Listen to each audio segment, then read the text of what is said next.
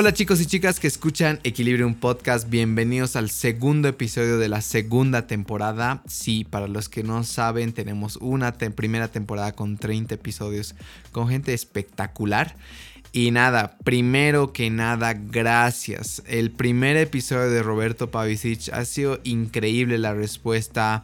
Ha tenido más de 70 shares en Facebook, ah, muchísimos likes y me encanta y comentarios con, para, don, para don Roberto, pero lo más importante es que muchísima gente, más de 800 personas han escuchado el episodio. Estamos súper agradecidos por eso.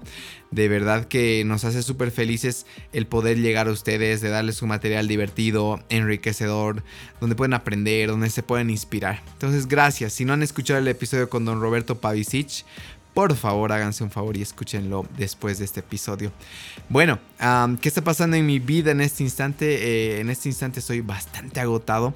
Ha sido un día espectacular. hemos hecho un coche hike. Ah, para los que no saben, coche hike llevamos a las personas a la naturaleza a hacer yoga, hacer meditación, también tenemos talleres y bueno, la Universidad del Valle nos contrató para, para llevar a sus estudiantes, en realidad bienestar estudiantil de, Univalle.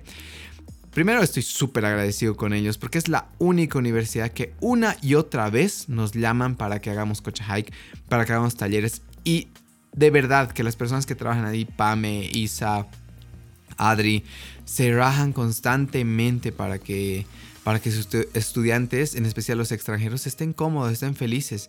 Y esto no pasa mucho. Entonces, públicamente les agradezco por la invitación. Ha sido un viaje espectacular al Parque Tunari, una, caminata en la montaña brutal, donde ahorita mis rodillas me están pasando factura. Eh, de ahí he tenido dos clubes de lectura increíbles. La verdad, estoy súper agradecido. Eh, y eso les decía, el otro día veía un concierto de Adele donde después de cantar Someone Like You todo el público se para llorando, agradeciendo eh, con aplausos a, bueno, la voz de Adele, lo que les ha hecho sentir.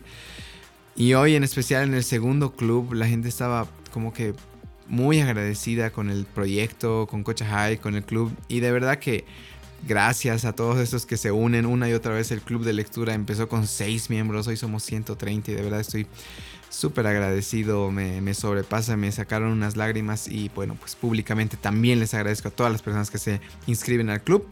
Si es que estás escuchando esto y estás en Cochabamba, todavía puedes unirte al club hasta el miércoles. Vamos a recibir inscripciones hasta tal vez jueves.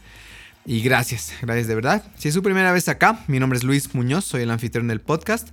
Y nada, que es un podcast, es un programa de radio demanda. La idea es que lo puedan descargar y escuchar cuando tengan tiempo. Yo lo escucho muchísimo en el auto, me parece un un espacio bueno para enriquecerme, no sentirme abrumado por el tráfico ni nada, sino realmente disfrutar del entrevistado y disfrutar de, pues, de mí mismo en, ese tiempo que todos tenemos, ya sea yendo a la U, ya sea yendo al trabajo. Eh, también hay gente que lo escucha en el trabajo y está perfecto. Pueden escuchar todos los episodios en Spotify, en Apple Podcast, también estamos en Google Podcast. En Apple y Google Podcast estamos como Equilibrium Podcast y en Spotify como Equilibrium con Luis Muñoz. Antes de decirles quién es mi siguiente entrevistado, lo que van a escuchar hoy, feliz de anunciarles que hemos superado las 25.583 descargas en 26 países. Es una locura. Y el podcast orgullosamente boliviano pues está llegando, está superando fronteras y demás. Seguramente bolivianos en el exterior nos están escuchando y de verdad les agradezco a todos ustedes por, por aportarnos, por por escuchar, por, por enriquecerse con lo que está pasando acá y con que hay gente muy talentosa como mi siguiente entrevista. El episodio 2 de la temporada 2 está con eh, Ronaldo Vaca Pereira Rocha. Voy a pronunciar bien, no tan cochabambino ese, ese Rocha como voy a pronunciar. Eh, ¿Quién es? Fundador y vocalista, guitarrista, slash guitarrista de la banda cruceña de rock Animal de Ciudad. Por favor, igual, dense una vueltita por el canal de YouTube de, Animal de Ciudad, que está buenísimo el material. La calidad que están sacando es de otro nivel y creo que tenemos que empezar a reconocer muchísimo más el arte y la cultura. También, obviamente, es un amante del arte y la cultura, valga la redundancia de nuevo. Eh, estudió ciencias políticas y sociología en la Universidad Complutense de Madrid. Es curioso que se esté dedicando ahora al arte, pero todo es un complemento, ya lo van a escuchar en la entrevista. Es un personaje artístico, apasionado por la cultura, la música, y creo que de alguna manera todos deberíamos sensibilizarnos con esto. Entonces creo que este episodio es clave para tu alma. Eh, ¿De qué hemos hablado? Hemos hablado de este tema tan polémico que es de vivir del arte o cuando dicen vas a morir de hambre. Eh, Ronaldo lo explica muy bien cómo puedes vivir del arte, por qué fallamos como artistas y también como público. Entonces esa parte ha sido muy intensa. Creo que es un tema que, que sí, nos obliga a la reflexión. También hemos hablado cómo conoció a su esposa y la influencia de su esposa en su vida. Esa parte a mí me encantan las historias de amor. Entonces creo que tu pareja realmente puede potenciarte muchísimo. Y pues aparte de hablar de muchos temas, hemos hablado de las cervezas por el mundo que ha estado probando. Si te das una vuelta por la página de Facebook de Ronaldo, pues te vas a encontrar con muchas fotos con muchas cervezas en diferentes partes del mundo. Es un podcast inspirador, llenos de temas relacionados a la cultura, eh, llenos de temas relacionados a la música, al arte, y creo que se van a enriquecer muchísimo. No le doy más vueltas con ustedes, Ronaldo Vaca Pereira de Animal de Ciudad. Gracias. Bueno, Ronaldo, bienvenido al podcast. Simbólicamente, gracias, gracias. Te doy la mano. Ya estamos. Ya estamos acá, por fin. Gracias por, por, adelantarte. Nos has sorprendido, debo decirte. Salió todo muy rápido, así que bien. Pero nos alegra tenerte acá. Bueno, quería comenzar con un tema muy profundo. Ya. Uno que he estado stalkeándote en las redes sociales. es un tema que he visto muy repetitivo, un patrón en tus redes sociales. Ya. ¿Cuál es tu cerveza preferida? Ah, mi cerveza No te asustes, Diego. Está bien, está muy bien, está muy bien. Mira, eh, como todos los gustos cambian a lo largo del tiempo, pero hoy en día tengo una mm, tengo una predilección por probar las cervezas IPAs. IPAs. IPA. La IPA es la Indian Pale Ale, que es una cerveza que se hacía con un lúpulo especial que mandaban desde Inglaterra hasta la India, por eso es Indian Pale Ale. Entonces, tenía, hasta donde me han explicado, ¿eh? esto no es que yo sea un conocedor, pero hasta donde me han explicado, tenían que preservar y hacerle algunas cosas, unos conservantes, ponerle al, lúpulo, para que llegara hasta la India sin fregarse. Entonces eso hacía que la cerveza que producían en India fuera una cerveza bastante amarga, bastante fuerte. Es más, existe también la APA, que es la American Pale Ale, que tiene la misma lógica. Mandaban el lúpulo a Estados Unidos y a Canadá, a la colonia, ¿no? En Estados Unidos. Pero obviamente ya pasando el tiempo, obviamente ya eh, se, empezó a, distinguirse esa variedad y se empezó a hacer ese proceso sin necesidad de tener que trasladarla por barco a ningún lugar. Pero quedó el sabor y el proceso para hacer esa cerveza en particular. Entonces, a mí me empezaba a gustar mucho eso. La IPA, todas las marcas y cervezas artesanales como no artesanales. Bueno, esto es una forma de cerveza artesanal, pero la IPA es como que la que me gusta, así amarga, pesadita. ¿Y esta se la puede probar acá? Sí, por supuesto, hay muchas, eh, hay muchas empresas, eh, muchas marcas que tienen, es más, ahorita por ejemplo la, Prost eh, va a lanzar, yo acabo de ver que va a lanzar su variedad IPA, ellos tienen de quinoa, tienen de otra. me gusta mucho, por ejemplo, en, Santa Cruz em, tenemos dos cervecerías que son cervecerías amigas y, y, cervecerías que a mí me gustan mucho, que es Bendita. Bendita. Bendita tiene su variedad IPA, que es mi favorita, es más, yo tengo una cajita de IPAs en mi heladera de la bendita. Y otra que me gusta mucho cuando voy es madera, que tienen también la pira IPA, que es la IPA de, madera. Y es, la variedad que me gusta porque es amarga, tiene, tiene, tiene algo que me engancha a ver, hasta que aparezca alguna otra cerveza que me guste. Oye, ¿y dónde comienza este amor? Porque si bien he, comenzado como que he visto un patrón repetitivo, tienes foto en Uruguay, tienes foto en, diferentes países, como que siempre con tu cerveza. Así y, es. ¿Y sabes qué se me ha venido a la cabeza? la primera vez que he tomado una cerveza, ya, en un te ubicas que es como que tienes 12 años, 13 años. Yo me acuerdo que en un callejón detrás del Aniceto Padilla, ya. un chango mayor de 15 años, nosotros teníamos 12, fue a comprar la cerveza y me acuerdo que trajo la lata helada. Y era la primera vez primera que probaba. Ah. Ah. ¿Cuál ha sido tu primera vez? Mi primera cerveza fue una vez, yo, a mí no me gustaba la cerveza como a muchos niños, decía yo, ¿cómo pueden tomar esa porquería? Qué cosa más fea, encima se emborrachan, qué denigrante. claro, lo ves con los ojos de un niño, ah. em, pero un día recuerdo claramente que mi padre estaba tocando el piano en un almuerzo familiar. Nuestros almuerzos de los sábados eh, con la familia son eh, sagrados. Entonces mi padre estaba tocando al piano y tenía puesto encima del piano una latita de cerveza. Y algo dentro mío hizo clic y le dije a mi padre, ¿me podés invitar un traguito de, de tu cerveza? Un, la deseé. Y fue algo que yo nunca había sentido antes. Dije yo, ¿por qué estoy deseando esa porquería? ¿Cuántos años tenías más o menos? Ah, no me acuerdo, he debido tener unos 16, 15. O sea, ya no era tan chango. Yo en mm. realidad no he sido muy precoz para nada. Yo me, he tomado mi tiempo haciendo las cosas. Entonces agarré, le pegué un sorbo y dije, esto no es tan malo como parece. Mmm, qué rico. Y ahí se fue todo. Se ahí fue todo a la vez. Pero bueno, ya, no, obviamente, a partir de ahí, obviamente sí, por supuesto, me encanta la cerveza.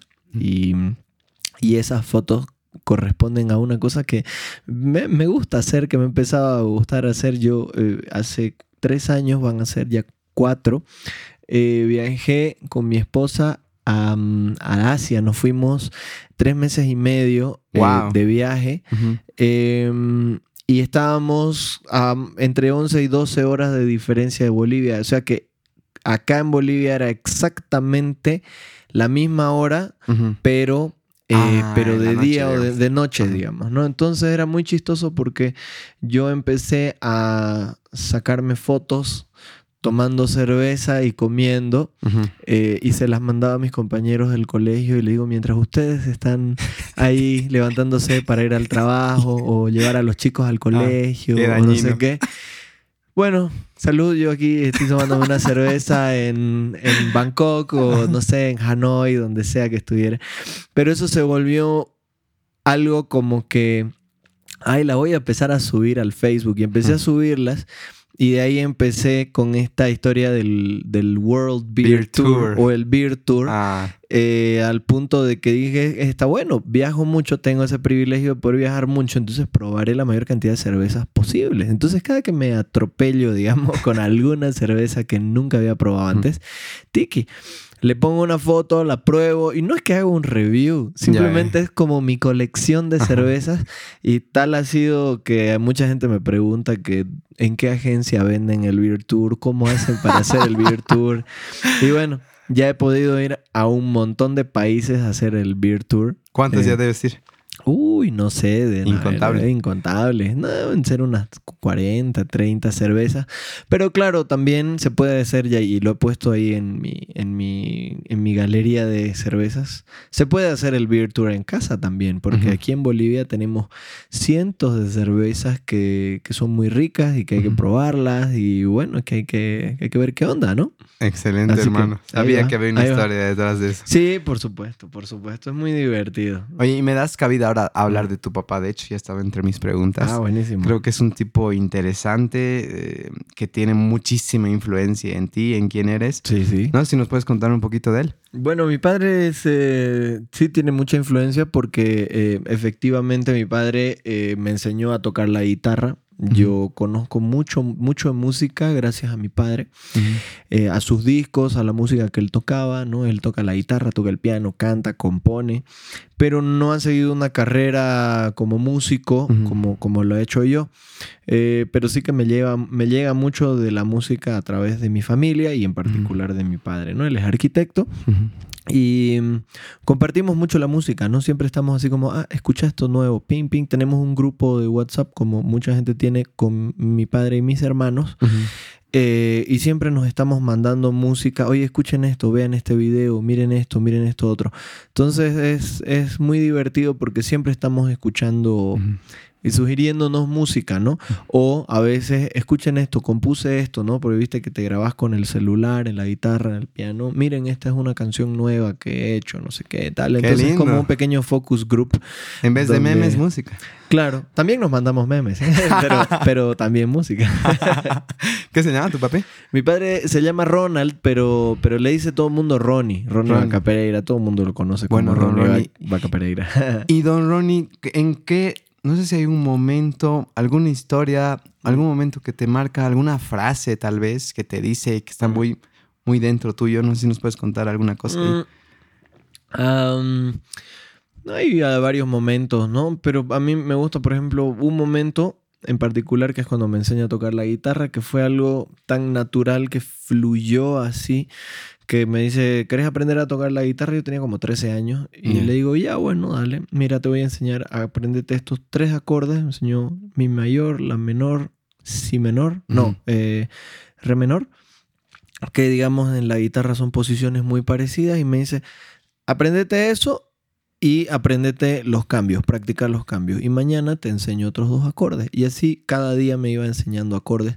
Pero algo hizo clic ahí, en ese momento hizo clic que dije yo, uy, me puedo tocar la guitarra y puedo inventarme canciones, melodías y puedo ponerle letra y puedo componer. Entonces fue como que instantáneo casi. Me hizo, hice tres acordes y con esos tres acordes empecé a tararear cualquier cosa, cualquier melodía Tarareando. tarareando sin Ujú. ponerle letra, nada. Y, y eso, después de eso, nu- nunca más solté la guitarra. Ujú. Entonces, ese momento es muy, muy clave, digamos así, con mi padre. Y luego otro que vino muchos años más tarde, de- una década y media quizás más tarde, y es que estábamos en el patio eh, un domingo probablemente, así tomándonos un vino, una cerveza, porque nos gusta eso sentarnos en el patio a charlar con mis hermanos, con mi padre, a charlar sobre música, sobre política, sobre todo. Y me dice, al final, vos hiciste lo que te dio la gana, ¿no? Y yo le dije, sí, hice lo que me dio la gana. Porque evidentemente yo empecé a entusiasmarme mucho con la música, pero luego me fui a estudiar, estudié otra cosa, nada que ver, volví, empecé a trabajar en oficina, haciendo cosas que igual me gustaban mucho, pero poco a poco, a medida que pasaba el tiempo, me he vuelto de nuevo a, a, a- a trabajar dentro del ámbito cultural, dentro del ámbito musical, eh, dentro de, de- de- de todo, to- todo lo que a mí me gusta. A mí me gusta la cultura, me gusta el arte, me gustan las artes, me gusta todo lo que es actividad cultural, escénica, cine, en fin. Y obviamente a medida que iba pasando el tiempo me iba acercando cada vez más y hoy en día eh, trabajo con, con eso. Ese es mi oficio a tiempo completo ya sea como artista o como productor. Y fue muy chistoso ese momento porque fue como un reconocimiento de mi padre de que al final ya, ya él ya no tenía que hacer nada, que ya yo estaba hecho y que al final yo hice lo que quise y que además me salió bien porque vivo de esto. Fue una cosa muy... eh, fue una cosa muy chistosa, fue muy, muy divertido tener ese, esa forma de reconocimiento por parte de mi padre de que lo que estaba haciendo lo estaba haciendo, pero además lo está haciendo bien. Oye, qué bien. Qué lindo. Sí, qué sí, linda historia. Estuvo bueno, porque no era como un reproche, no era un... Era como eso, un reconocimiento. ¿Y él alguna vez estuvo como que en contra, no andar lo convencional? ¿O él siempre te impulsó a.? Mira, este, yo creo que, bueno, mis padres siempre me han eh, empujado para que yo me meta en cosas que, que son eh, creativas, eh, en todo lo que, que pruebe de todo, porque por ahí, digamos, podría aparecer una aptitud eh, Mm, escondida, ¿no? Ya. Eh, y obviamente como a mis padres siempre les gustaba la, la- la- el tema del arte, las artes en general, todo lo estético, lo creativo, entonces siempre me, me- me- me incentivaban. Sin embargo, pues hasta el más progre de los padres se preocupa Claro. por la estabilidad económica de sus hijos y el futuro y todas estas cosas, ¿no? Entonces sí que en algún momento mi padre me decía, bueno, podrías hacer la universidad, pero del lado podrías hacer el conservatorio o una escuela de música y tal, pero tener, digamos, como digamos. una red de, de seguridad. Sin embargo, la cabra tiende al monte, entonces terminé haciendo lo que me dio la gana, como, como te decía en la anécdota previa, ¿no? Eh. Terminó siendo así. Oye, ¿y en qué momento haces lo que te da la gana? Porque me, yo sé que haces, estabas antropología, Sí. sociología, ¿correcto? Así es. ¿En qué momento dices, "Mm, vuelvo? Fue, fue muy sencillo, en realidad fue muy sencillo porque siempre me he permitido y me han permitido los espacios para hacer las cosas. etc. Ujú. O sea, yo me siento una persona muy privilegiada. Eh, entonces, yo estudié sociología y antropología, viví cuatro años fuera del país. Cuando volví, empecé a trabajar en comunicación, que es algo que también me fascina. Empecé a trabajar en radio, en la prensa, estuve en la televisión, eh, pero siempre desde el lado periodístico, desde el lado digamos, de análisis, desde un lado más capaz académico, más analítico, nada que ver con las artes, pero igual seguía tocando y terminé eh, animándome a grabar unos temas. Luego pasé a trabajar en una ONG en la que trabajamos con desarrollo económico en, la región de Chiquitos. Y eso tenía que ver mucho con cultura. Y entonces ahí fue donde empecé a, a entender cómo la creatividad, la cultura, eh, las expresiones eh, culturales en general pueden ser dinamizadoras de la economía. Y me parecía súper interesante todo ese trabajo. Y de hecho trabajé con el Festival Internacional de Música Barroca, el Festival de la Orquídea, em, eventos de todo tipo, cuyos objetivos fundamentales eran atraer el turismo a, la región y dinamizar todo ese patrimonio que hay tan maravilloso en, chiquitos, ¿no? Y de ahí cuando terminé, eh, cuando dejé de trabajar ahí, me empecé a dedicar a la música y conseguí, me ofrecieron eh, un trabajo como gestor cultural en un teatro, en el Teatro de la Cooperación Española que hay en, eh, Santa Cruz. Entonces, como ahí ya me convertí en un gestor cultural, en un administrador cultural per se, y eh, también era un trabajo que me permitía tener actividades paralelas. Y obviamente Animal de Ciudad como proyecto, mis canciones, todo lo que he hecho iba creciendo a medida que iba teniendo espacio. Y en un momento, concretamente el 2010, empezamos a trabajar con la alcaldía de Santa Cruz y empezamos a tener una época maravillosa de festivales que duró del 2010 hasta el 2016. Wow. En la que organizamos festivales para artistas consolidados, para artistas nuevos, para artistas de todo el país, para artistas locales, em, para artistas internacionales también. Hemos traído, hemos recibido gente de muchos lugares. Fue muy hermoso porque había la posibilidad de jalar fondos públicos para hacer cosas públicas y a partir de ese proceso es que se apuntalaron muchos de los artistas cruceños. O sea, hubo hay una generación de músicos, de artistas cruceños que tuvieron esos eventos y todas esas cosas que hicimos como, como una especie de caldo de cultivo. Hoy lamentablemente muy pocos han sobrevivido. Em, pero, pero fue una etapa muy linda. Y cuando eso se cayó, porque bueno, la política es así, cambió el funcionario y probablemente le interesó invertir el dinero en otra cosa, em, abrimos Meraki, que es lo mismo pero privado. Eh, y ahí seguimos trabajando y paralelamente, de nuevo, paralelamente, Animal de Ciudad seguía creciendo, seguía creciendo. Entonces, son como que, el, como que las fue, fue fluyendo, como, como, como te dije, ¿no? Y, fue algo maravilloso y es algo que a mí me encanta porque estar cerca de las artes es lo que, lo que más me gusta. ¿Qué, más pues, le puedo pedir yo a la vida? Exacto. ¿Cómo le dices? Por ejemplo, yo creo que hay muchas personas en el conflicto de, sí, me gusta pintar, pero el trabajo en el banco. Sí, me gusta eso, pero estoy trabajando en una construcción. Claro. ¿Qué, ¿Qué le dices a alguien o cómo se da cuenta porque claro, porque uno duda también, ¿seré lo suficiente talentoso para vivir de esto? ¿Cuáles crees que son los indicadores que te están diciendo, oye, ya, ya puedes empezar a meterte más de cabeza, esto creo que va a dar? Claro, a ver, yo, yo siempre he creído, y eso es lo que le digo a todo el mundo, a ver, la gente te dice, no, es que la música no da, las artes no dan, sí dan, por supuesto que dan. Si tenés el talento y sabes, eh, y sabes trabajar bien, mm. Porque no, no hace falta solo tener el talento. Hay mucha gente, yo conozco mucha gente con talento que no, que no la logra porque no trabaja. Y es, justamente eso es lo que marca la diferencia.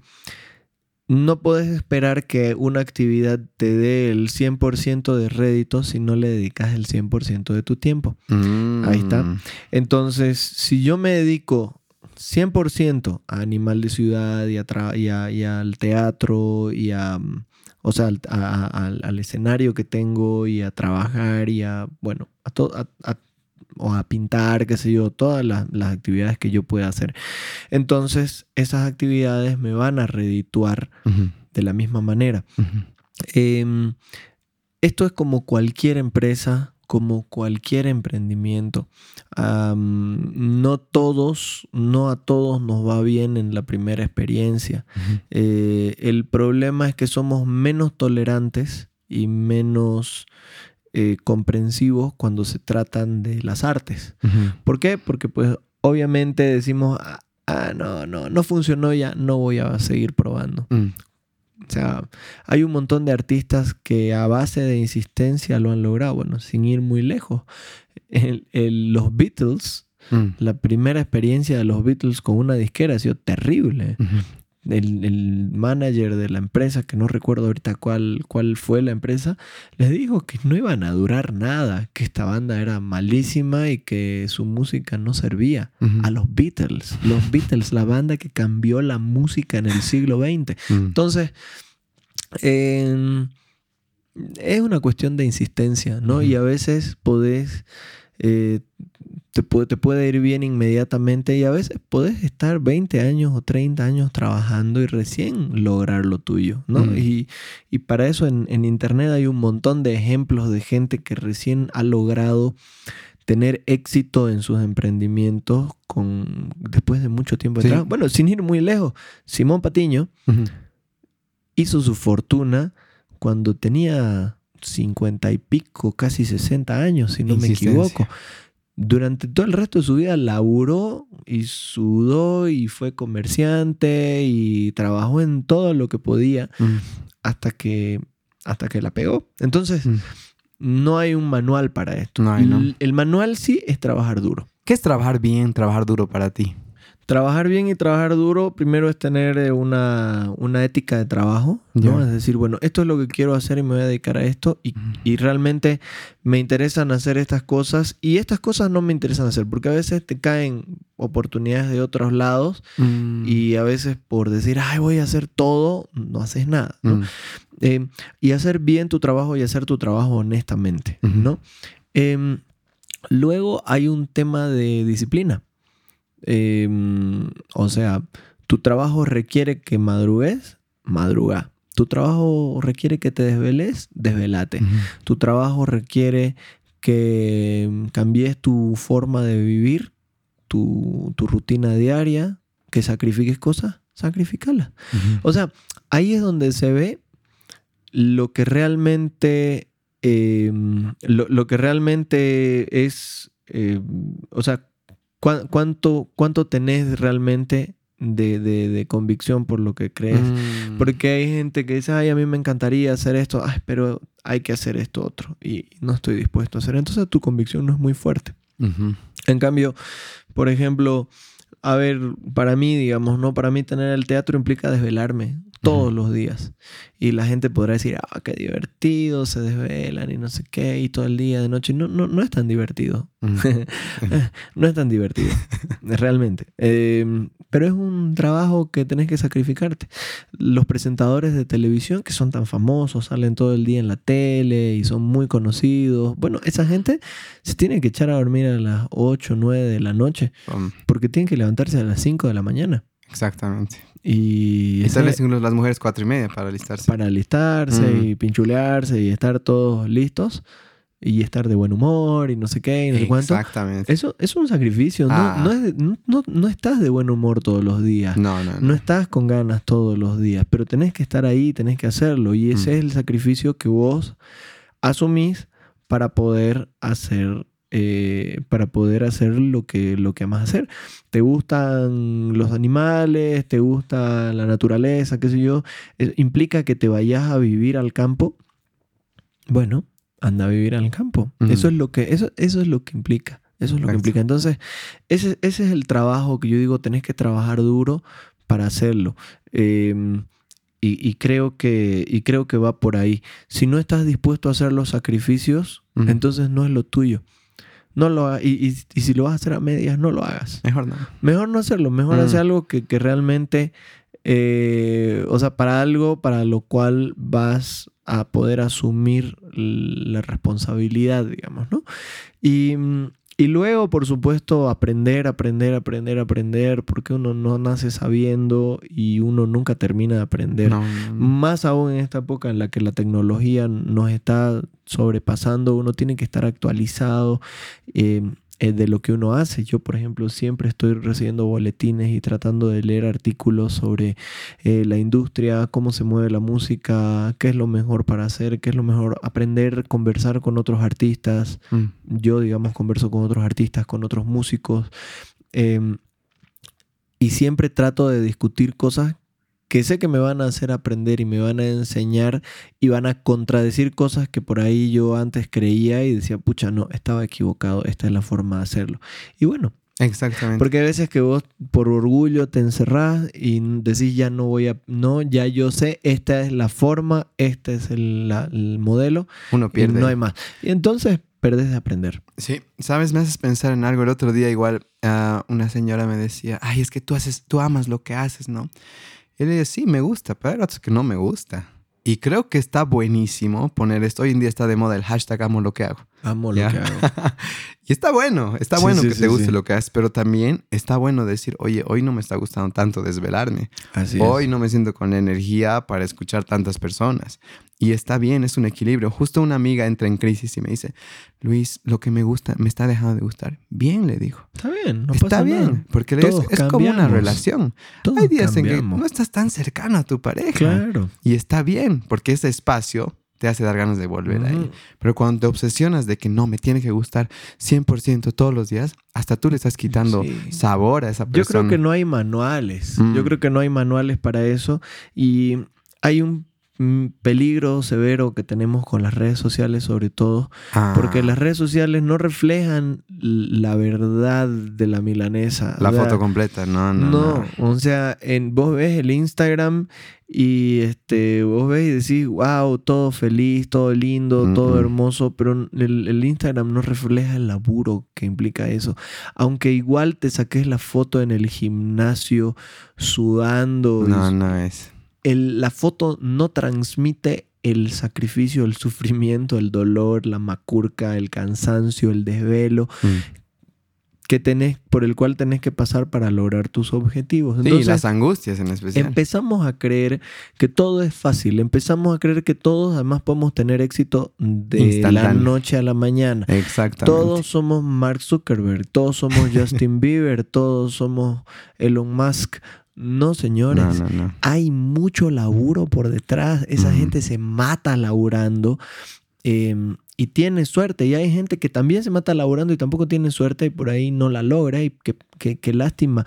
Pero hay que entender que eh, amo lo que hago, pero lo amo porque además acepto las partes que no me gustan de ese trabajo. ¿no? Gracias. Entonces hay que amar también eso, aunque uno reniegue mm. y, todos renegamos de ciertas facetas de nuestro trabajo, pero si uno ama lo que hace, eh, uno acepta, uno viene con el combo completo. es como, como, como las parejas, bien, bien lo decías, ¿no? Hay cosas que no me gustan de, de mi pareja pero como la amo, acepto las cosas que no me gustan también. Exacto. Eh, y me adapto a, para poder estar con mi pareja. Y es lo mismo. Yo quiero trabajar de esto. Hay cosas que no me gustan, eh, pero me voy a tener que adaptar. Exacto. Para el fin. Para poder llegar ahí. Y, eso, eh, yo, creo que, yo creo que pasa mucho por ahí. Oye, ¿y hay algún momento donde tú estás en esta angustia, lo que no vemos en redes sociales, donde dices, puta animal no está despegando? Y hay el típico, ¿no? Esto va a ser un hitazo. yo tengo episodios en el podcast. Puta, ¿no? Este es un capitulazo. Y no, pasa nada. Ajá. ¿Sí? Y otro que no esperas, a todo el mundo le gusta. Entonces, no, esto sí hay una historia de angustia, de frustración que nos puedas contar. Todo el tiempo. Hay, no, eso no hay una historia. Y todo el día, todo el tiempo te estás preguntando si lo que estás haciendo vale la pena en un país donde el mercado es pequeño, donde, donde todo cuesta, donde no hay espacios, donde tenés todas, todo en contra y vos seguís haciéndolo. Entonces siempre hay esa, esa cuestión y, siempre hay esa angustia de decir, ay, este, este, hay que hacer esto y hay que falta esto y falta esto mm. otro y hay que meterle mucho trabajo y a veces no ves el retorno que quisieras. Bueno, es parte de, es parte de, pero luego pensás en los momentos de alegría, ¿no? Eh, a veces tenés que levantar fondos y no hay auspicios y las empresas no te apoyan y el Estado no te apoya y nadie te apoya y entonces decís, pucha, hay que sufrirla mucho y te enojas porque a veces ves que los demás no trabajan tan fuerte como, como vos trabajás o que la gente no te cumple porque no te toma en serio, porque, bueno, no pasa nada. o sea, no es como, no es como trabajo, digamos, ¿no? Entonces entonces sí, hay momentos feos donde uno se enoja, se angustia, pero todo eso se va cuando después vas viendo resultados, este, o cuando logras objetivos. Para mí pasa por ahí cuando, cuando a veces me bajoneo un poco, digo, a ver, me pongo a, me pongo a repasar todas las cosas que he hecho y me pongo a pensar en momentos similares en los que mm, también me he sentido angustiado y me he sentido desalentado así como, ah, voy a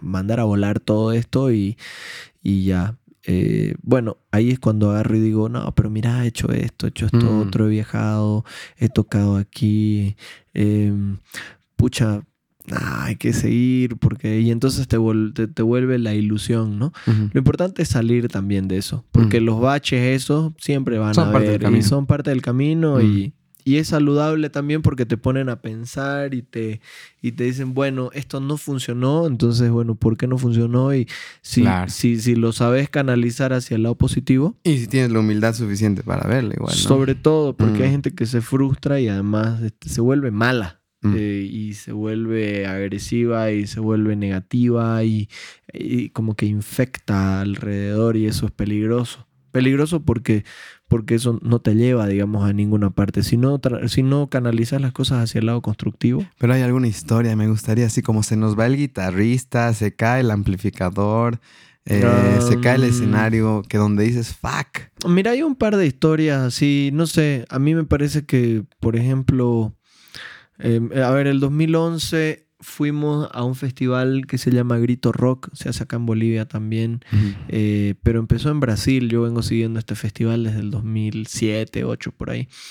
Y fuimos a tocar a Cuyabá y a Campo Grande, aquí en Brasil. Entonces nos fuimos con la banda en tren hasta Puerto Suárez, cruzamos la frontera, Corumbá, Corumbá, Campo Grande.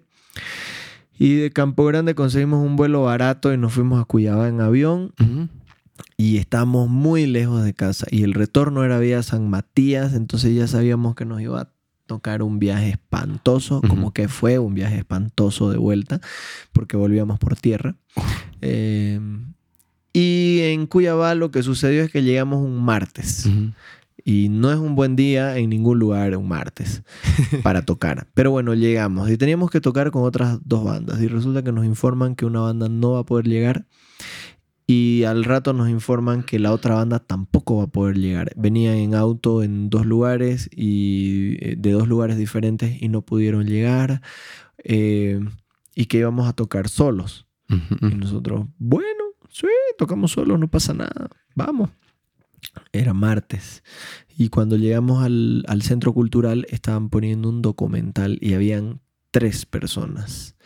Y nosotros así como... Ah, miércoles, o sea, todo este trabajo, venir hasta acá, tantas horas de viaje y encima lo que nos espera después, mm. puff, no puede ser realmente, no puede ser que hagamos todo esto para venir a tocar para tres personas. Bueno, eh, ni modo, y en algún momento dijimos, ya chicos, nada, para ponerse las pilas, que son tres personas, pero esas tres personas se van a llevar el concierto de sus vidas. Bueno, vale. Subimos a tocar, había poquita gente y empezamos a tocar y todo. Y como, claro, no habían las otras bandas, empezamos a tocar y teníamos todo el tiempo, así que dijimos, ah, tomémoslo como un ensayo y toquemos todo lo que tenemos. Vamos a poner toda la carne a la parrilla. y pusimos todo. Y a medida que íbamos tocando, la gente empezó a llegar y gente empezó a llamar a otra gente, oye, vengan a ver, vengan, vengan, vengan, vengan, vengan. Y al final el local estaba repleto. Con tres empezaron y se eh, puso repleto. Y se llenó y estaba repleto, se armó una super fiesta. Terminamos incluso haciendo unos cuantos covers, la gente estaba contentísima. Uh, aplaudieron, pidieron otra, se armó un fiesta montón. Fue muy, muy, muy buena experiencia. Muy buena experiencia porque eh, partimos del, cero y salimos adelante y salió y fue uno, un show memorable. Eh, y creo que eso, y creo que eso fue creo que eso fue, fue, algo, fue algo genial. A mí me, le tengo mucho cariño a esa anécdota porque realmente estaba súper desmotivado y no tenía ganas de nada, de querer irme a dormir. Estaba así como, ¿qué, te enseña esa anécdota personalmente? Pues nada, que, que, hay que tocar, o sea, vos tenés la responsabilidad de subir al escenario y emocionar a la gente y si lo haces bien, las cosas te salen. Entonces, eh, no es subir al escenario eh, con la actitud de la gente vino a verme, sino subir al escenario con la actitud de tengo que generar emociones en esa gente. Ese es el trabajo del artista. O sea, si vos no lográs conectar con la gente y emocionarlos y hacer que piensen, que tocarles alguna fibra, ah.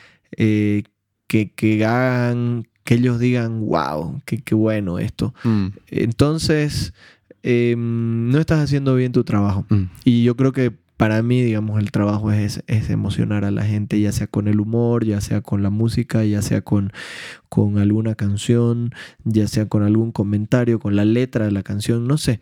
Pero pero ese es el trabajo. Ese es el trabajo. Ese es el trabajo. Sabes, me hace recuerdo una historia. ¿Tú que el Javicho Soria, el comediante de. Pues estos Javicho, gran amigo. El Javicho. El Javicho me contó una historia buena. Cuando él estaba de comediante en Buenos Aires, dice que contrataron para su para el lugar donde trabajaba un super crack. Miran afuera a ver cuánta gente vino. Cuatro, dos parejas, tres parejas. Y él dice, se va a querer ir.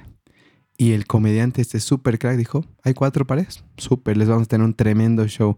Creo que es una gran cualidad de los super cracks.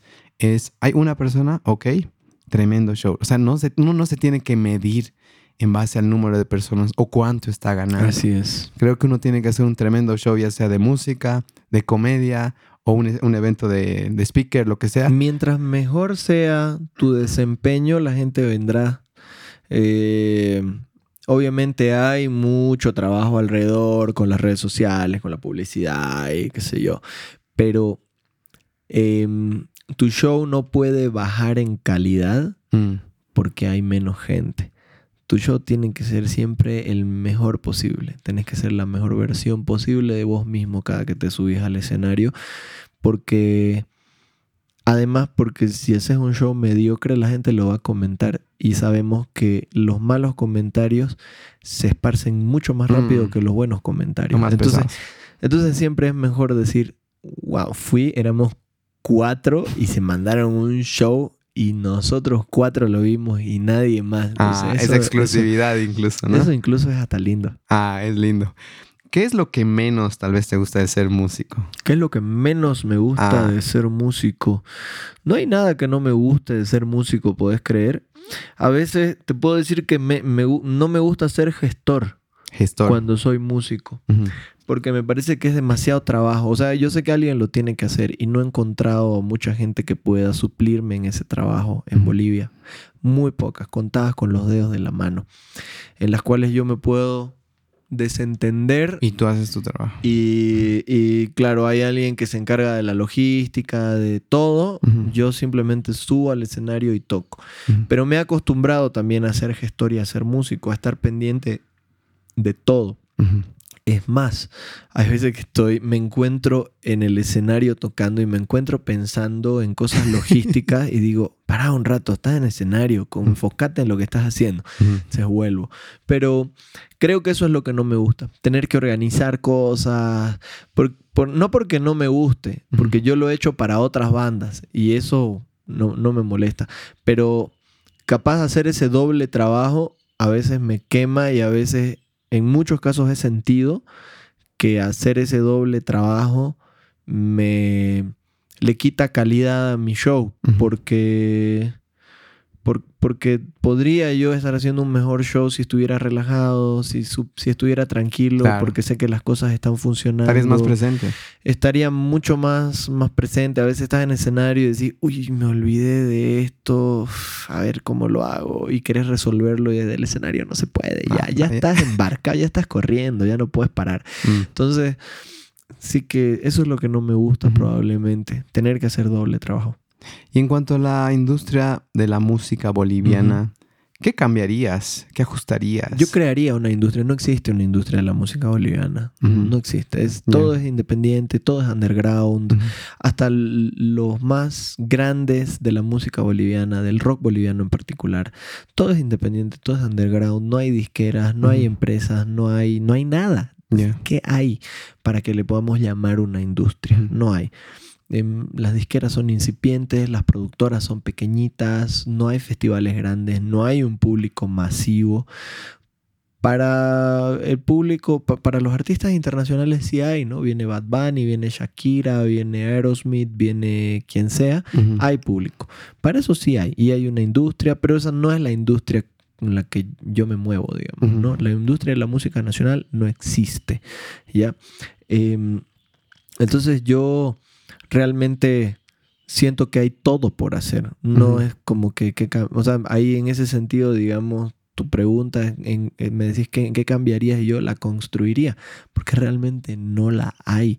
Y para eso necesitamos muchas cosas y, y, no es difícil hacerlo. Lo que hace falta es voluntad política y necesitamos, por supuesto, eh, inversionistas que se animen a, a apostar por, por Bolivia como en la época dorada, digamos, del rock boliviano.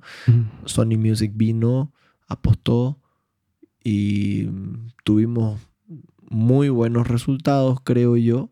Eh, y aparte de eso, bueno, muchas bandas, muchos artistas se vieron muy beneficiados hasta el día de hoy, digamos, de ese empujoncito. Imagínate si Sony Music hubiera seguido en Bolivia, podría haber apuntalado la carrera de muchos otros artistas. Pero bueno, es lo que hay, ¿no? ¿Quién crees que falla? ¿Falla el artista, falla el público? Todos fallamos todos fallamos. Falla el artista porque a veces no, el artista a veces no está a la altura. Yo conozco muy pocos artistas que están a la altura de las circunstancias profesionales que yo pueda agarrar y decir este es un profesional, ¿no? Eh, muy pocos. ¿no? Eh, falla el público porque tampoco está acostumbrado porque el público no es muy honesto, ¿no? El público a veces eh, te dice, sí, voy a ir, me encanta tu música, no sé qué, no sé cuánto, pero no va a tus conciertos, no, realmente no es fan. Te dice que es fan, pero no es fan. ¿no? no es todo el público, obviamente, pero, pero hay mucho público que si realmente se pusiera la camiseta de ser fan, así como se pone la camiseta de su equipo, digamos, que va al estadio y lo ve perder, aunque pierdan, igual va al estadio, podría ser diferente, ¿no? Con los artistas no, no hay eso. Em, y bueno, fallan los artistas, eh, fallan los gestores también, fallamos porque podríamos hacer mucho más. Eh, fallan las empresas porque no apuestan por el talento nacional, falla el Estado porque no tiene políticas de desarrollo cultural, de desarrollo artístico. Fallamos todos. Por eso te digo, no hay nada construido. Estamos navegando en, aguas desconocidas, digamos así, o en aguas, como se dice? En inglés dicen uncharted, que quiere decir que no están en el mapa. ¿no? hay. Entonces, estás navegando siempre. ¿Y qué podemos hacer, Ronaldo? O sea, mi pregunta es, o sea, si lo ponemos complejo y lo ponemos en toda una estructura, pero ¿cuál crees que es un primer paso que podemos dar los bolivianos para levantar esto? Hay muchas cosas que se podrían hacer. O sea, a ver, hay que entender que una gaviota no hace verano, ¿no? Entonces, el hecho de que Animal de Ciudad esté saliendo, toque, mueva, esté en festivales, o que, no sé, o que Matamba esté tocando y, componga y viaje, y, o que Bonnie Lobby la esté rompiendo, es que una gaviota no hace verano.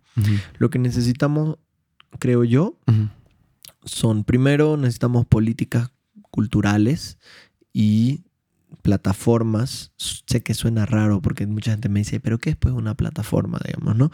Pero me refiero a plataformas donde podamos desarrollar el talento. ¿Y qué es una plataforma? Una plataforma pueden ser festivales, puede ser una red de festivales, puede ser un circuito, puede ser una red de centros culturales o de espacios culturales, mm. puede ser... Em, los premios Eduardo Aroa, por ejemplo, son una plataforma interesante. El tema es que toda esa plata que se les da a los artistas a veces los, artistas no la reinvierten, digamos, ¿no? Mm. Entonces, no es como que es un premio, entonces, ah, vos te ganaste un premio, ah, a, mí, para mí, digamos, ¿no? Pero a veces los artistas no reinvierten. Eh, pero, por ejemplo, premios como ese, premios para proyectos, eso, y te digo, no, no apuntando, digamos, al gobierno nacional, a, un ministerio de culturas, ¿no? Eh, sino también a un gobierno departamental, a un gobierno municipal, ¿no? Eh, el gobierno nacional podría firmar el convenio Ibermúsicas, por ejemplo. Yo he recibido en mis festivales a un montón de artistas que vienen financiados por el convenio Ibermúsicas, pero nosotros no podemos enviar artistas a otros lugares porque Bolivia no es signatario y entonces los artistas bolivianos no pueden entrar en el convenio y ver, músicas, por ejemplo, ¿no? Em, luego tener fondos de movilidad para que los artistas, para que haya presencia boliviana en tantos lugares. O sea, yo aquí puedo ofrecerte fácil 20, 30 proyectos concretos de cosas que podrían utilizarse para, para impulsar no solo la música o no solo el rock boliviano, el arte en general al artista boliviano, desde el Estado, desde el Estado pensando ministerio, gobernaciones, eh, alcaldías, ¿no? Eso es uno. Si vos invertís ahí, em, yo estoy seguro que empieza a aparecer el público. El público aparece solo luego. Pero hay que mostrar, ¿no? Pero claro, mm. mientras tanto lo estamos haciendo nosotros. Lo estamos haciendo nosotros a pulmón con lo que nos da.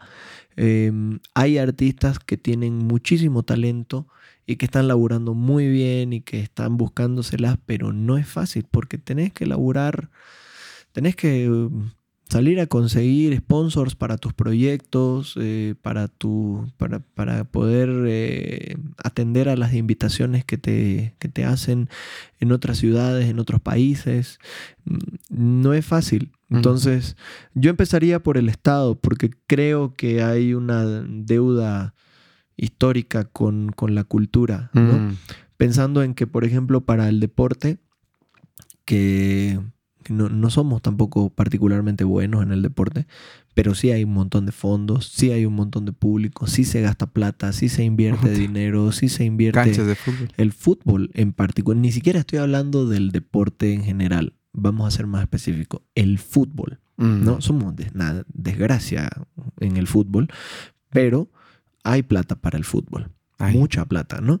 El mm. otro día con el tema de Viña me decían, eh, en un programa de televisión me preguntaban, che, ¿vos crees que debería haber una entidad que avale a nuestros artistas para que puedan ir a festivales internacionales y que no nos hagan pasar vergüenza? O sea, imagínate, ese es el criterio con el que estamos evaluando a los artistas. O sea, deberíamos tener a un comité que avale si este artista puede ir o no a representar a Bolivia en, otro país. Entonces mi respuesta es decir, pero a ver, si nosotros gastamos tanta plata para que la selección nacional vaya a hacer papelones en todos los lugares del planeta, ¿con qué, eh, ¿con qué moral o con qué cara venís a decirme que le va a evaluar a un artista nacional que quiere ir a representar a Bolivia, que además va con sus propios fondos, con su propia iniciativa. Me parece, me parece hipócrita y me parece que justamente no estamos midiendo al fútbol y a las mm. artes con la misma vara. Em, y eso pasa por una cuestión de Estado. Mm. Eso pasa por una cuestión de Estado. Entonces, eh, hasta que no entendamos también que el arte y la creatividad pueden dar plata, pueden ser una gran fuente de negocio, eh, tampoco va a pasar nada, digamos, ¿no? Eh, Ah, el otro día leía un artículo, como te digo, trato de estar lo más eh, eh, informado posible, del impacto del K-Pop en la economía de Corea. Uh. Y cómo el gobierno coreano invirtió para desarrollar o para ayudar a desarrollar la industria del K-Pop. Genio. Entonces los tipos por cada dólar que invirtió el gobierno coreano recuperó 5 dólares. Wow. O sea, recuperó cinco. 5 veces más de lo que había invertido. Y no estamos hablando de que invirtió mil dólares o dos mil dólares. Ha invertido millones de dólares en el desarrollo del K-pop, que ahora es un fenómeno mundial que le está generando una cantidad de dinero absurda a Corea del Sur. Absurda. Absurda. Y absurda es con todas sus letras. Wow. Entonces, hasta que no llegas a entender eso, hasta que no llegas a entender eso y que el proceso no es inmediato, que demora 10, 15 años, Mm. hasta que no entendés eso, no pasa nada, pues, ¿no? Entonces, em, nosotros, en, en cierta forma, creo que también nos merecemos. Porque Sí. somos inmediatistas, porque tenemos una serie de, de defectos y de taras culturales que no nos permiten avanzar. Y, y si no somos serios y nos ponemos a cambiar eso, pues Mm. no va a pasar nada. Falta creérnosla más. Hay que creérsela más y hay que Mm. laburar en serio y laburar a mediano y a largo plazo, no pensando en el corto plazo. Gracias, Eso. hermano. Qué lindo hablar de eso, de No, la pues. música, un tema tan importante. Voy a saltar un temita. ¿Quién es Paola Ramírez? ¿Cuál es la historia de la, de la- en la cual se conocieron y cómo te complementa? Pues Paola Ramírez es mi esposa eh, y nosotros estamos juntos hace, a ver, estamos en el 2019, estamos juntos hace 18 años más o Wow. menos. Eh, y nada, nos conocimos en la universidad. Eh, y empezamos a salir el 2001 Ujú. y estamos juntos desde esa época. ¿no? ¿Cuál es Y la historia, obviamente- pues, Ronaldo? Es un poquito detallista, un poquito romántico con Pau. Pues, pues la historia, la historia tiene un, bueno, es que son un montón de historias, imagínate, son 18 años de historias, ¿no? Esa en la que Pero- la, con la viste, tal pero, vez. pero el, el, el- el- o sea, lo importante es que, digamos, es, es mi compañera de, de- de vida y, me ha... eh, me ha sabido acompañar en un montón de momentos importantes de mi vida antes de que yo empezara a tocar y antes de que empezara Mm. a hacer todo. O sea, porque pues Animal de Ciudad, por ejemplo, existe desde el 2007 y ha empezado a ganar una notoriedad más o menos del 2007, 8, ponele. Eh, para esa época ya llevamos 5 o 6 años juntos con Paola y, se- y se- y seguimos, ¿no? Eh, y ha sido eh, mi, mi socia ideal en un montón de emprendimientos porque también es como, como una especie de, de- de- de espejo, ¿no? Que cuando a veces estás entusiasmado con algo, eh, viene el espejo y te dice, no, mira, mira bien cómo son las cosas, ¿no? Entonces, siempre, siempre discutimos, siempre ella es la persona que me evalúa primero las cosas, su opinión es sumamente importante en todo lo que hago. Eh, y pues obviamente es mi compañera de todo, de viaje, de vida, de trabajo.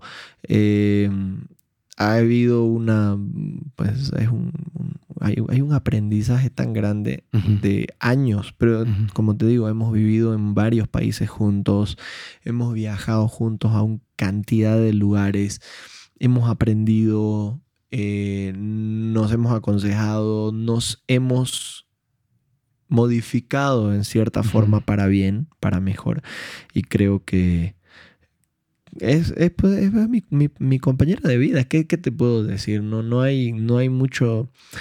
¿Cómo te no hay otra palabra, no hay otra palabra para, para, de- para describirla. O sea, es, es- es realmente eh, es una persona con la cual yo no podría hacer un montón de cosas ni llegar a un montón de lugares a los que llego, ¿no? ¿Cómo te has dado cuenta que era ella? Yo creo que es una pregunta que todo el mundo, o sea, el tema de pareja, todos nos puede fregar Es muy difícil. Ah, pero en tu caso, ¿cuál ha sido? Wow, puta, ella es lo que no soy en este aspecto. Lo que pasa es que eso no te das cuenta al principio, ¿no? Yo, a mí me cuesta yo creo que no creo mucho en el, en el amor a primera vista, en el sentido de que, de que de pronto como una epifanía descubrís que hay una persona que es tu persona ideal, sino que más bien la vas descubriendo a medida que pasa el tiempo, porque además todos vamos cambiando. yo no soy el mismo Hace, de hace 10 años o de hace 20 años cuando nos conocimos. Entonces, eh, ni, ni, ella es la misma. Entonces nos vamos aprendiendo y en la medida en la que vos vas viendo que la otra persona cambia para vos y se acomoda hacia vos y vos tenés la flexibilidad de acomodarte a esa persona. Eh, eso es, eh, eso es maravilloso, digamos, ¿no? Porque te das cuenta, hoy en día y de nuevo volvemos a lo que charlábamos un poco antes.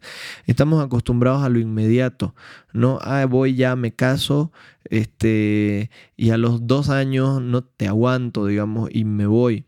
Tampoco estamos acostumbrados a luchar mm.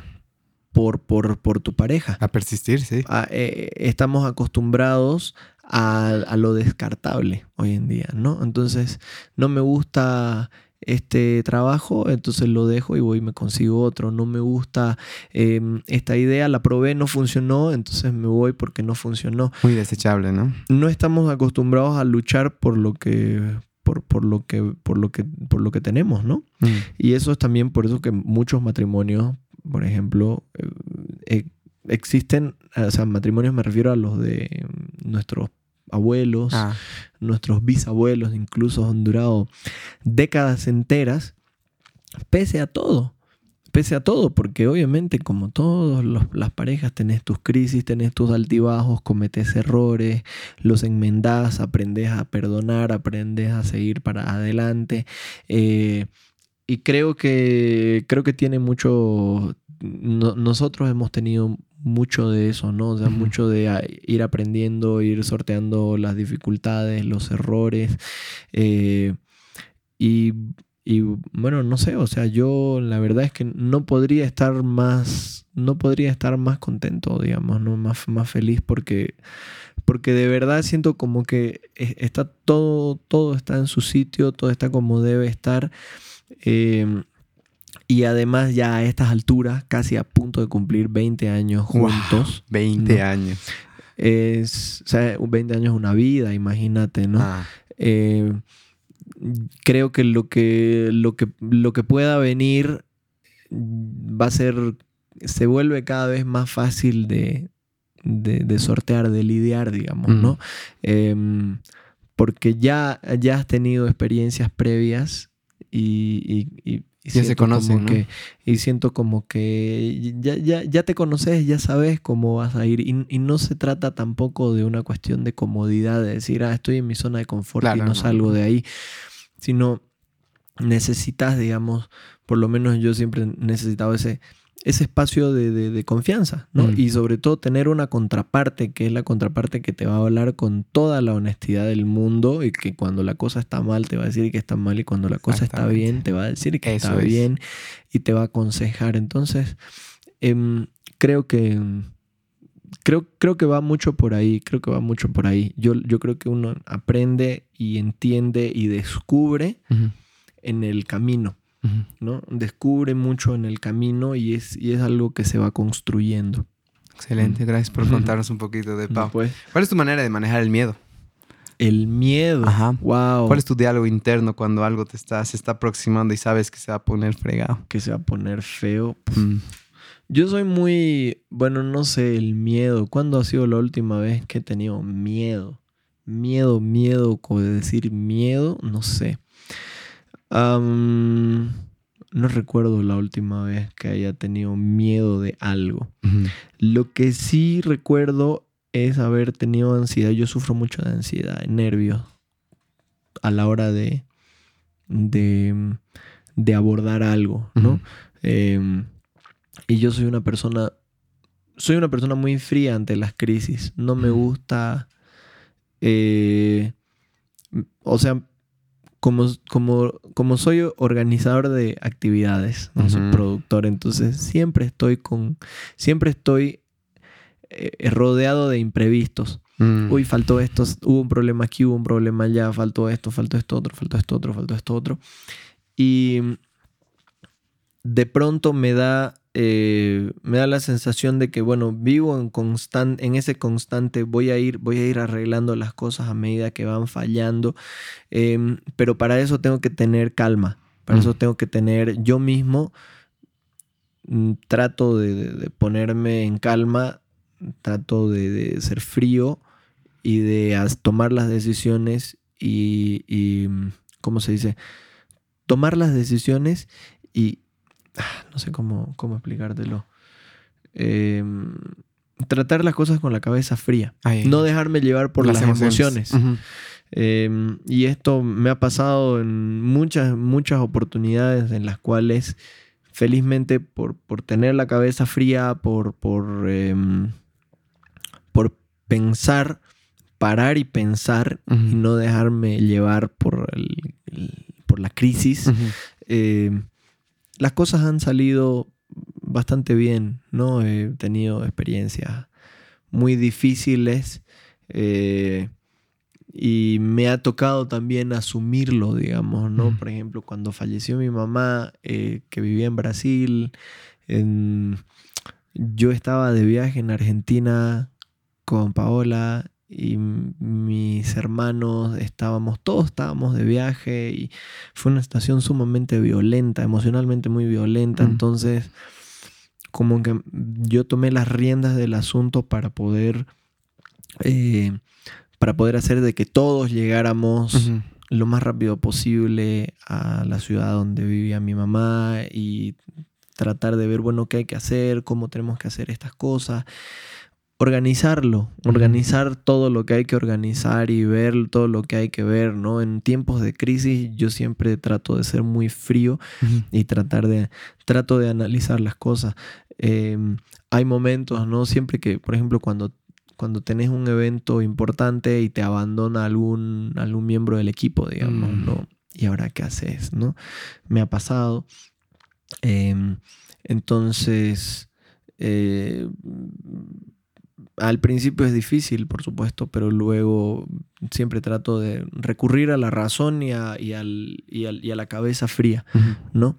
Eh, que después hay tiempo para, para afligirse, para, eh, para llorar o para reírse de- de- de- del, del momento, eh, eh, digerirlo.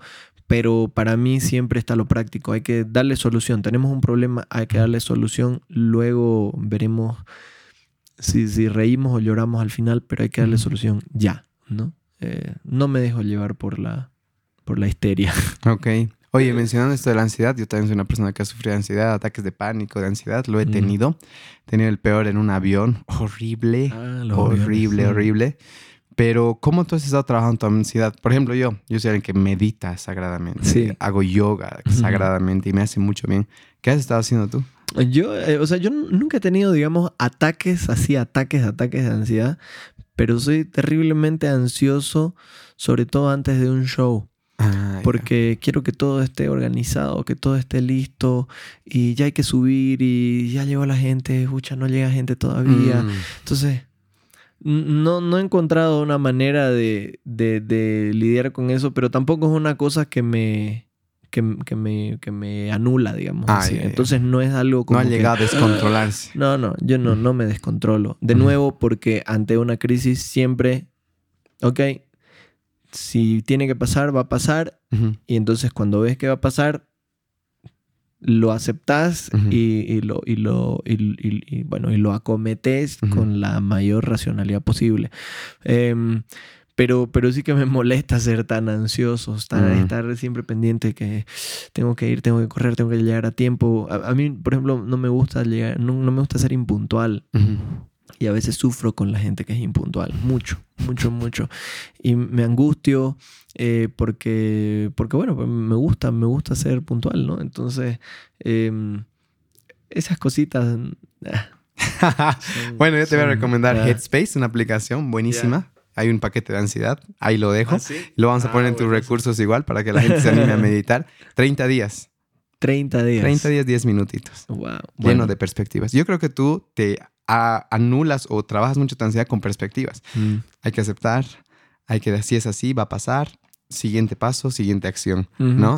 Y la otra también es que a veces me, me sobrecargo de trabajo.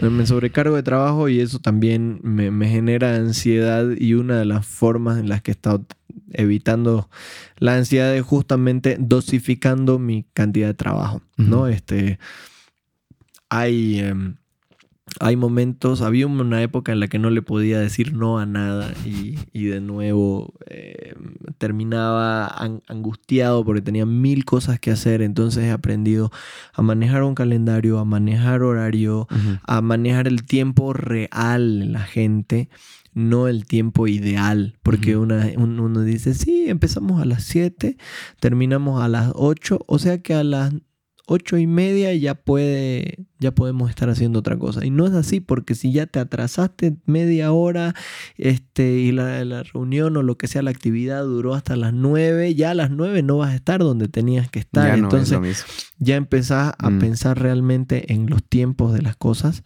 eh, y, y- y- y no a cargarte trabajo. Habían veces que terminaba el día y me faltaban cosas por hacer o, o le había fallado a dos o tres reuniones o actividades que tenía que ir, pero... Ay, no, es espantoso, es espantoso. Y eso, eso me ha ayudado mucho. Mm. Eso, eso me ha ayudado mucho. Tratar de organizarme y dosificar, sobre todo también dejando espacios de tiempo para descansar para Eso, pausar. sentarte, Mm. mirar una película, eh, salir a correr, Mm. eh, dormir. Así necesito dormir ocho horas, Mm. siete, ocho horas. Ya, dale. A veces, obviamente, no se puede. ¿no? Mm. Si tenés que agarrar un vuelo en la mañana al día No, siguiente, no se puede. ¿no? No se puede. Pero tratar de cuidar también mi horario, mis horarios de sueño son importantes. Excelente. Cuando se va de gira se duerme poco, por ejemplo, y eso es. Me imagino. Eso es muy, muy, muy, muy importante, ¿no? Y no Mm. se duerme poco porque estás de fiesta, se duerme poco porque terminas a las 2 de la mañana, 1 de la mañana de tocar, llegas al hotel o donde estés alojado a las 2, 3 y ponerle que a las 9 ya tenés eh, que estar en una estación de radio o en un canal de televisión. Entonces, ponerle que son 6 horas, pero una hora de traslado se vuelven 5, más la hora que necesitas para desayunar y alistarte. Son 4 horas que habrás Oh. dormido. Y a veces menos. Mm. Así ah, no, es. aquí me quitas eso, a mí me matas. ¿Cuál sería tu consejo a tu versión joven de 13 años, ese niño que está aprendiendo a tocar guitarra? Ah, mi versión joven. ¿Qué le dirías ahora con toda esta experiencia? Wow, ¿qué le diría a mi yo de 13 años que aprendió a tocar guitarra? Am, le diría que estudie más, más, más música. Mucho más, mucho, mucho, mucho más música. Em, le diría que em, que capaz que hay cosas en las que no vale la pena perder el tiempo y que hay cosas que requieren nomás un tiempo de trabajo. Que no se quede con las ganas de hacer eh, ningún proyecto y que si, eh, que si el equipo no acompaña, que siga para adelante solo. Bueno, ¿hay algún libro, video, película que ha causado gran impacto en ti que quisieras que más gente lo consumiera? Uf, miles. ¿Alguno en especial, tal vez? Tu top. cientos de miles de videos, películas, libros. Ah, uff, wow, no sé. No sé, no sé. A mí me gustan mucho. em, a mí me gustan mucho las películas de, de, de- de músicos. Me gustan las películas, me gustan mucho los documentales. Mm. Tal vez un documental que nos puedas compartir para No tus sé. recursos. A ver. ah, más bien. Hay un, hay un libro ahorita, a ver, se, se me ocurre, digamos. Hay un libro que, que, me, que me gustó mucho que se llama El hombre que calculaba. El hombre que El hombre que calcula. calculaba. Eh, de Malva Tahan. Tahan es T-H- T-A-H-A-N. Ujú.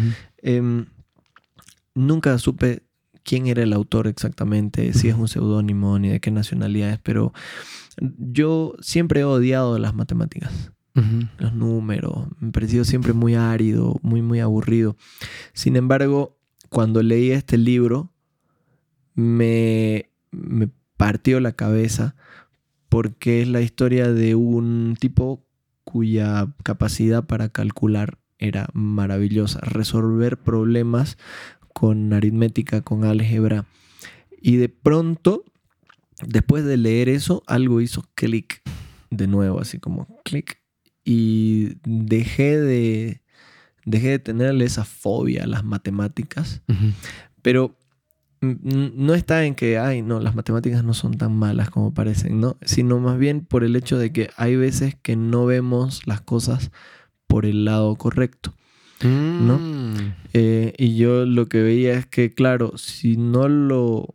Para, para que me guste algo, le tengo que empezar a encontrar una, una algo aplicado en el mundo. Y muchos, y, y a partir de ahí empecé a entender que muchas cosas que parecen muy áridas tienen, o sea, provienen de una necesidad aplicada eh, en, en, el mundo. Por ejemplo, otra cosa que me gustó mucho fue la, serie Cosmos, uh. la de eh, la de Carl Sagan, ah, obviamente, pero luego este em, ¿qué se llama? Neil Tyson deGrasse. Neil, deGrasse Tyson eh, reeditó eso y va a salir una segunda temporada, es más.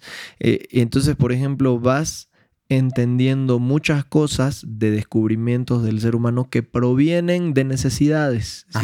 Ah, mira, necesito entender esto y para poder entender empezás a hacer descubrimientos y esos descubrimientos te llevan a otras cosas y luego, por ejemplo, así empezaba a entenderle más a la electrónica, al uso de la electricidad, al magnetismo, que vos decís cosas tan áridas, tan abstractas. No, loco, son cosas muy prácticas y son cosas que están alrededor tuyo todo el día, que además si les entendés, es como que el mundo empieza a cambiar de forma y empieza a ser mm. más rico, ¿no? Es de donde lo ves, ¿no? Es de donde lo ves. Entonces me gusta eso, me gusta, me gusta mucho, por ejemplo, en, el, tipo de, cosas que, que de pronto te hacen ver eh, el mundo de una manera diferente, ¿no? Eso, eso es algo que, que, lo, que disfruto mucho. Súper. ¿Tienes eh, algún proyecto nuevo que quieras que más gente se entere? Yo creo que vamos a llegar a unas 700, 800 descargas. Sé libre si quieres compartir pues, algo. Mira, mis grandes proyectos son Animal de Ciudad. estamos lanzando, acabamos de lanzar un tema nuevo que se llama Fantasmas. Mm. Y em, está el em, e, está bueno todo lo que hemos hecho antes y, bueno vamos a salir de gira de nuevo. Entonces para mí me gusta a mí me gusta siempre que, la gente se entere de Animal de Ciudad que lo escuche que, lo conozca. Eh, pero aparte de eso me gustaría em, que la gente también conociera Meraki, que es mi otro gran proyecto. Em, Meraki es un espacio en Santa Cruz de la Sierra donde hacemos teatro, música, comedia, hacemos de todo realmente. y, es un espacio que además prueba que eh, la cultura, el arte, la creatividad pueden ser un negocio no solo sostenible, sino lucrativo para el artista, para la gente que trabaja, para todos. Entonces, em, me gustaría que la gente conociera a Meraki, no solo como, como clientes o como público, como mm. artistas, sino como, como un espacio donde estamos probándole a, la gente que, esto funciona y que lo que hay que tener es un poquito de agallas para, para hacerlo, para animarse y trabajar durísimo. Excelente. ¿Hay alguna cosa, algún consejo, una queja, algo que mm. quieras decir antes de despedirnos? No, para nada. Más bien, muchas gracias eh, por, por, invitarme. Eh, y, nada, pues espero que, haya sido interesante para la gente que está escuchando. Em, gracias, de verdad, ¿no? Mm. Muy agradecido por, por, por tener esta charla. No, gracias a ti, hermano. Siempre hago un reconocimiento, un agradecimiento. ¿Sabes qué me encanta de ti? Percibo esa hambre de saber te gusta conocer, te gusta aprender. Hay que aprender. Ah, y eso es lo que nos está faltando. Entonces siento que este podcast, mira que cualquier día vamos a hablar un montón de música y de hecho hemos hablado, pero nuestro punto principal para mí, así, oye, aprende más. y en tu consejo mismo al, niño, aprende más. Hay que mucho, aprender mucho más. más. Mucho. Has dicho cuatro veces, creo que mucho. Sí, sí, sí. Y eso nos está faltando. Es como que estamos cómodos. Dejaremos de scrollear en el Instagram. Tanto, Exactamente. viendo tantos stories. Ahí no aprendemos nada. Hay que aprender, hay que aprender. Yo siempre me divierto mucho, incluso aprovechando la tecnología para ver tantos videos de YouTube donde te enseñan sobre cosas prácticas, sobre cosas teóricas, donde te cuentan historias, donde te Mm. resumen libros, donde te, te dicen, hay tantas cosas Mm, de las que puedes aprender y yo creo que em, el hambre de aprender es una de las cosas fundamentales para, para tener éxito, ¿no? Porque eh, el- cuando aprendes algo, descubrís cosas nuevas y se te abren las oportunidades y las posibilidades para hacer o para mejorar lo que estás y haciendo. nacen las ideas. Así es, tal Gracias, cual. querido Ronaldo. A la que orden. tengas. eh. Realmente espero poder verte allá en Meraki. Espero que me den una vuelta cuando esté por allá. Pero gracias por estar acá en Mm. Equilibrio en Podcast en No, la segunda temporada. Un gusto, un gusto. Gracias, hermano. Gracias. Listo. Muchísimas gracias por haber escuchado Equilibrium Podcast. Hoy en día hay tantas opciones para entretenerse que elijan escucharnos es muy valioso. Si quieren ver las notas del episodio con las mejores frases, hábitos y recursos, pueden visitar nuestra página de Facebook Equilibrium Podcast. Antes de que se vayan, les sugerimos que se inscriban al podcast en su plataforma preferida. Estamos en Spotify, Apple Podcast y Google Podcast. Así podrán ser notificados cuando un episodio nuevo sea lanzado. Tenemos muchas descargas en el exterior y hemos creado una cuenta Patreon donde recibimos donaciones voluntarias si es que sienten que el podcast los ha ayudado de alguna manera. El podcast tiene muchos gastos operativos y estos aportes nos ayudan a tener recursos para algunas inversiones que nos permitan mejorar la calidad del proyecto y a veces tomarnos un café con el equipo. En Patreon estamos también como Equilibrium Podcast.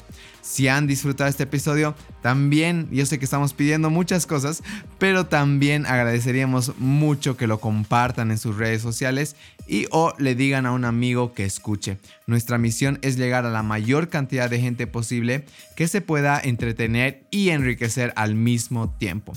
Nuevamente gracias y hasta el siguiente episodio. Chau.